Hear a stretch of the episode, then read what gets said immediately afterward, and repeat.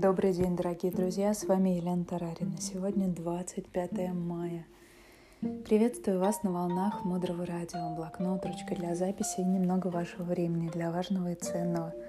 Мудрое радио. Слушай голос. Напомню, что вчера мы уже начали тему, которая называется «Условия для медитации». Мы говорили, что условия бывают внешние и внутренние. К внешним условиям относится подготовка места для практики. Есть особенности, о которых мы сейчас поговорим. Первое – это удобное место. Представьте себе, что вы идете в пещеру или в лес. Майкл Роуч любит рассказывать, как он был очень романтически настроен на первых этапах своей практики. Он пошел медитировать в Аризоне. Там много пещер, в горы.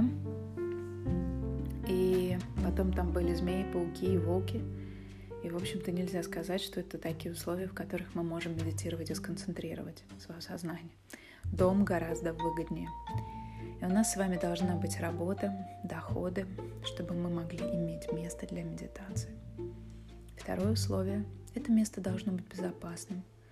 Вы не должны думать о том, что вас может укусить какой-то комар, или вы заболеете малярией, или есть червяки, мыши или грабители, которые могут вас беспокоить. Место должно быть безопасным.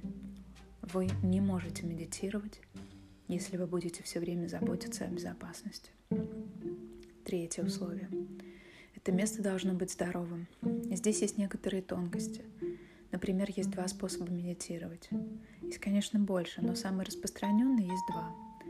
Например, человек может сидеть таким образом на земле – можно медитировать на диване, можно на стуле. Если вы сидите на стуле, в этом нет ничего плохого. Есть такая шутка, вы можете, может быть, вы слышали от Майкла Роуча, Будда не сидел на стуле. Почему? Потому что в его время не было стульев. Это шутка, но тем не менее Будда был принцем, а не кем-нибудь, и поэтому он мог сидеть где угодно. Ну, выбирал сидеть на коврике. И тем не менее, для чего Майкл Роуч такие шутки шутит?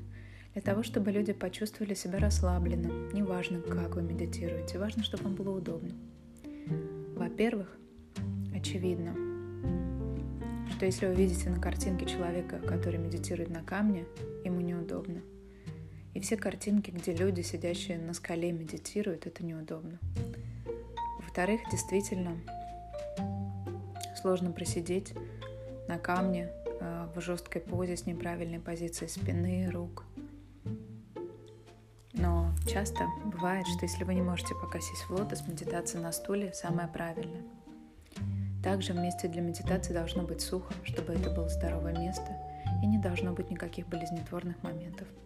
Четвертый пункт называется «Друзья-единомышленники». Когда вы новичок в медитации или когда вы кого-то обучаете медитировать, он новичок в медитации – и хорошая идея медитировать с другими людьми. Потому что если вы возьмете один карандаш, его сломать очень легко. Если вы возьмете пачку карандашей, ее сломать очень трудно. Вместе создать такие привычки, как привычка медитации, гораздо больше шансов. Также хорошо медитировать вместе с другими, потому что это дисциплинирует. Вы будете следить за тем, чтобы не расстроить медитацию другого человека, не испортить ее. То, что требует больше дисциплины, сажает более сильные семена, я повторю. То, что требует больше дисциплины, сажает более сильные семена.